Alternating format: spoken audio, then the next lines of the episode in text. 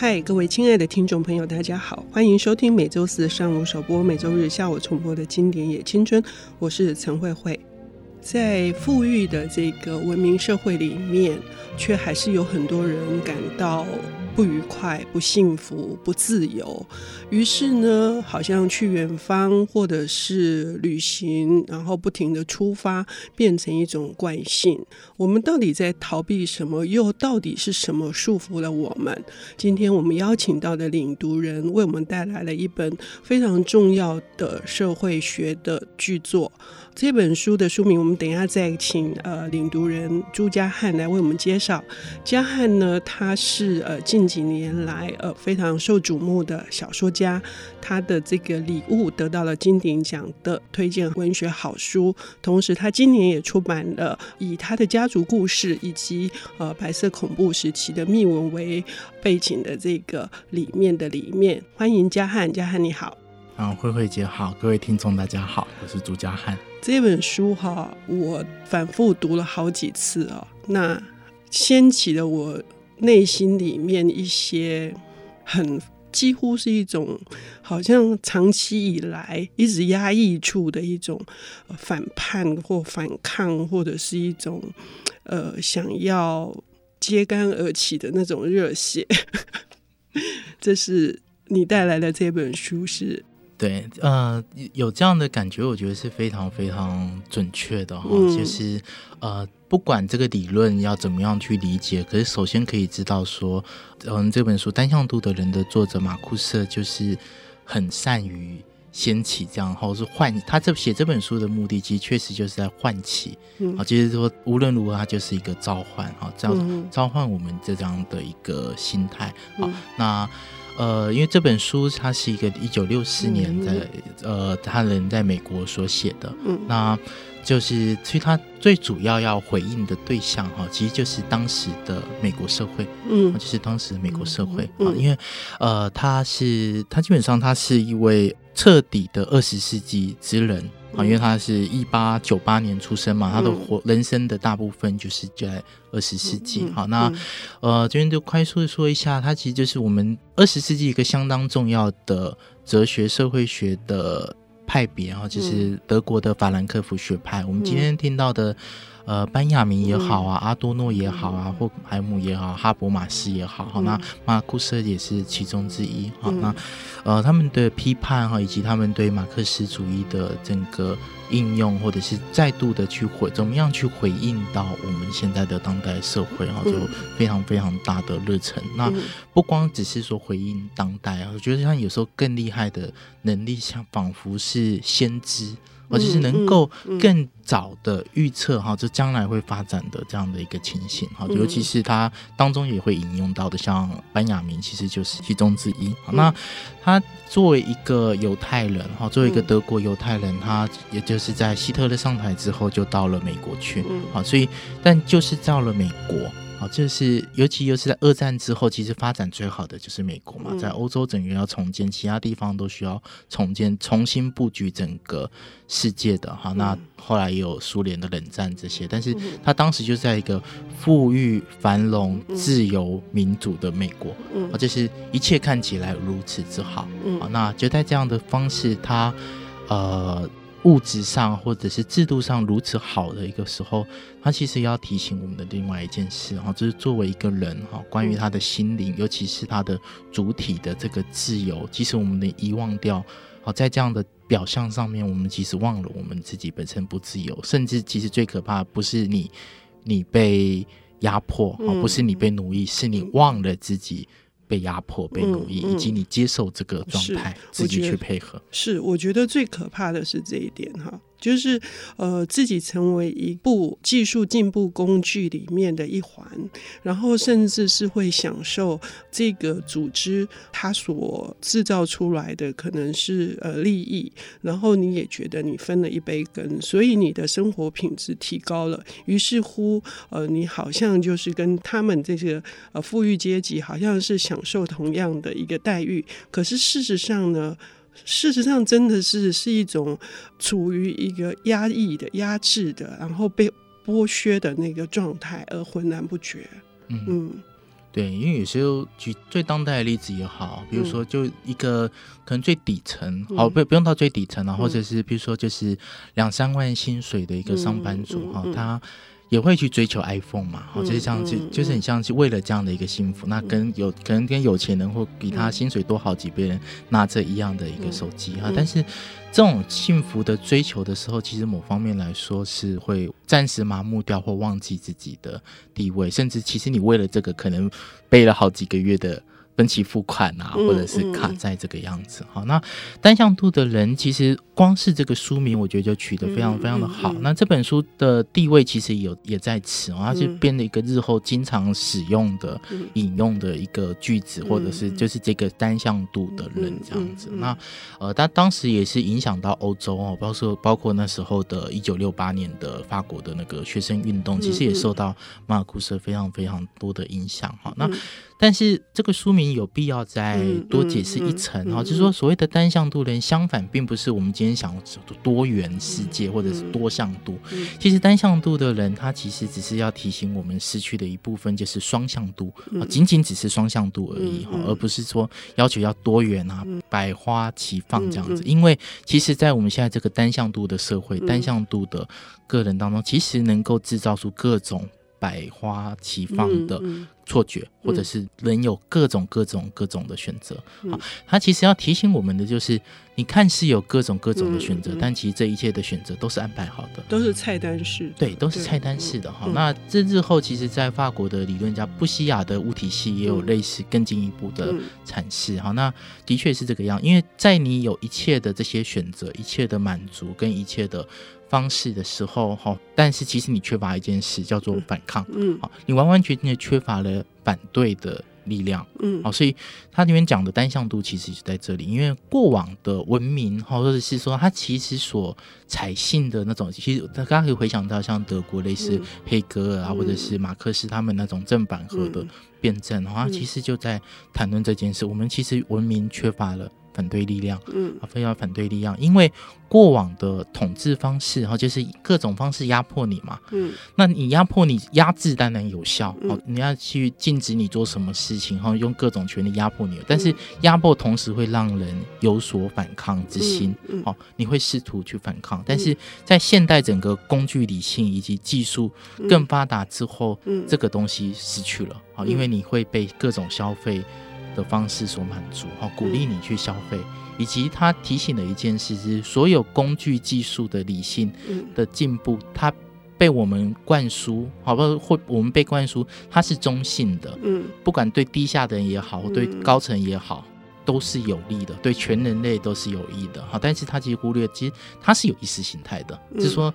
工具的进步哈，技术的进步，管理方式的进步，效益的进步，其实它是有意识形态的哈。它其实，在最后会回到另一种集权主义，对不对？对对对，它就是一个全面管理。然后这种全面管理是我们一样，就是好像也是跟着这个我们的个人已经被这个国家的目的，或是政府的目的，或者是团体的目的，我们已经在那里面了。我们是没有办法所谓的反抗，甚至连就是批判的站在那个批判的这个思维上面，我们已经完全都没有了。对，所以它里面要谈的其实就是这件事情啊，就是一个巨大的我拒绝这件事情啊，就是而且这个确实非常非常的困难，嗯，啊，这确实非常的困难，就是你完完全全一切在此哈，就是说你如果没有一个。更大的意识，而且是集体的意识到这件事情，其实这件事情是做不到的。好，就是说没有办法做一个真正的反抗，因为这世界上一切都已经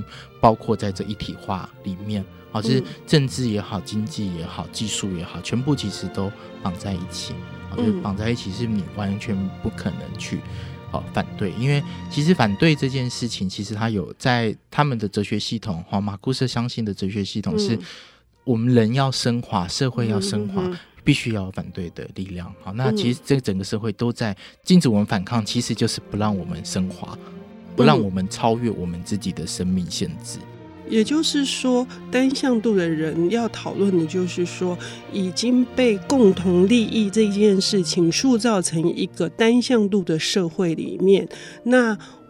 呃，马库色要呼吁我们的就是，我们要如何做一个大拒绝。那至于呃那个里面的内涵是什么，我们要休息一下，等一下回来。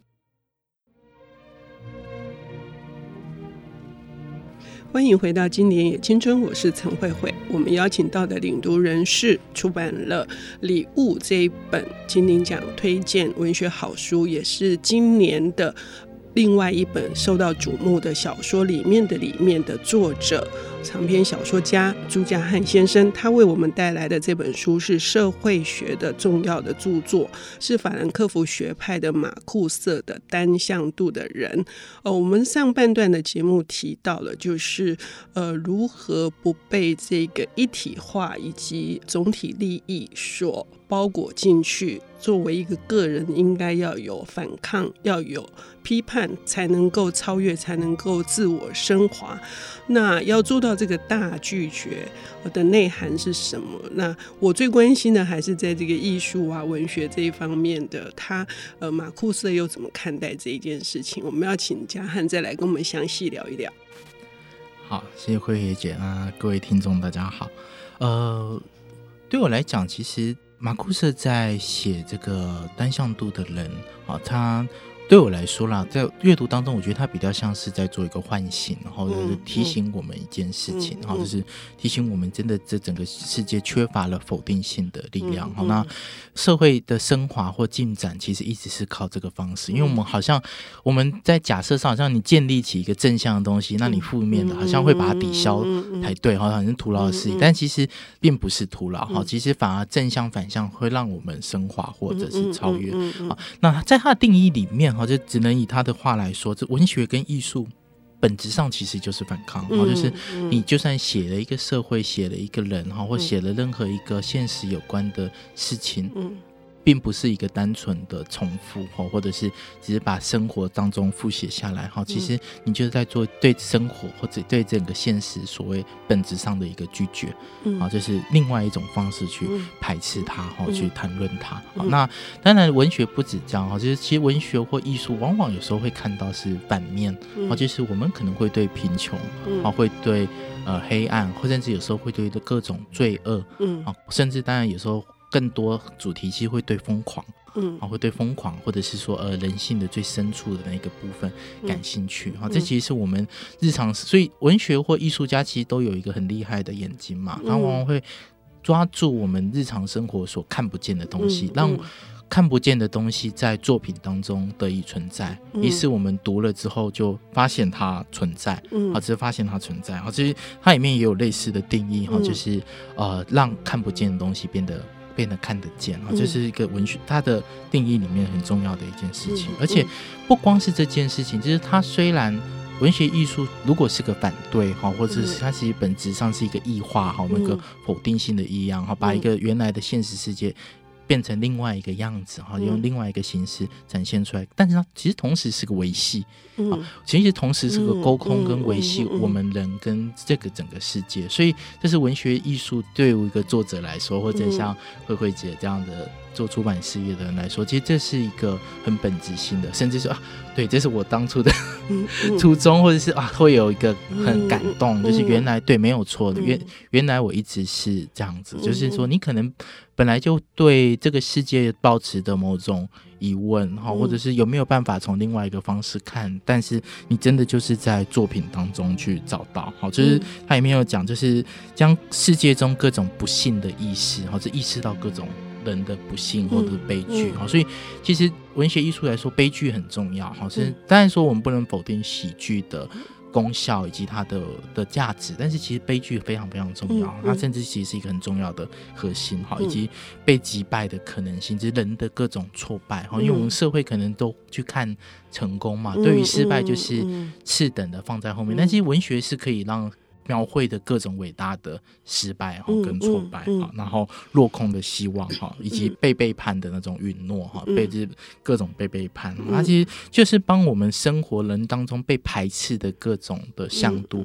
其实在文学当中把它拉进来，而且它是一个很独特的一个在意识当中的存在。所以当我们其实透过阅读文学作品，其实我们还不用抱持的太多的。呃先见为主的概念，其实已经在做某方面的对抗跟反对。嗯，啊，就是我们其实光是做阅读者，还不用到不一定是要创作或出版，其实我们只要好好的阅读，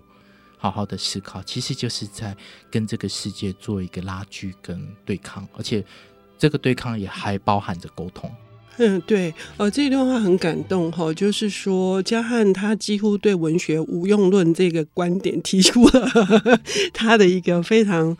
振奋我的这个心理的一个呃很好的论述啊。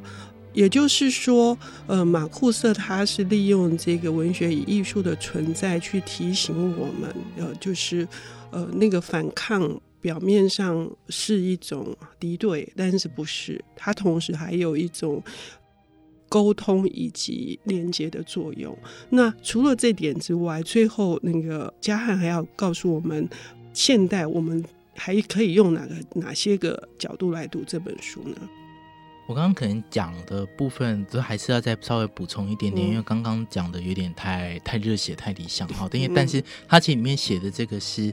呃，他觉得是。发达工业资本主义之之前的事情，哈、嗯，但在他所看到的时代，其实连文学艺术都要失去这方面的力量了，哈、嗯，因为它也变成一种满足跟消费，或者整个文学艺术其实也被纳进来这样的一个体系里面，哈，所以，呃，当然，我觉得对个人来说，还是会相信，哈，其实我我个人而言，没有他那样的一个。悲观感啊，就是说，其实还是有各种方式哈，我们有意识到，还是可以用各种方式跟创造也好，哈，或阅读也好，去建立起来这样的一个一个关系。好，那呃。我自己在读到最后，即使它其实第三部分有点在提解方的部分，嗯、但是在我读起来并没有觉得那是一个解方哈，就是我觉得唯独里面最有实际意义的解方，其实就是意识到这件事情而已哈，就是我们其实是需要反对力量，尤其。其实光是意识到我们没有反对力量，嗯、其实你已经在反对了。嗯，啊，其实你已经在做反对的事情了。嗯、就是说，至少你意识到这件事，嗯、意识到自己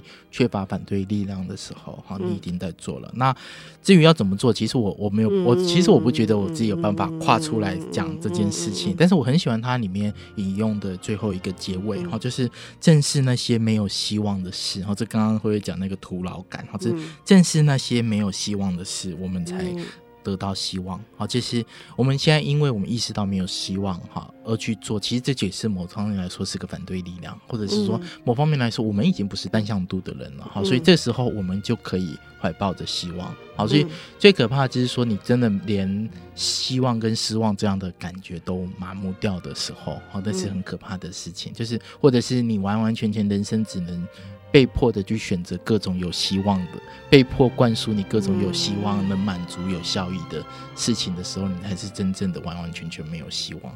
嗯，好，谢谢嘉汉今天带来的这本马库瑟的单向度的人，呃，正在物质文明的这个最高峰的时期，然后我们因为有这个意识，所以我们也到了。对面的精神的跨越跟升华的那个向度，谢谢嘉汉今天的这本书，谢谢，谢谢大各位。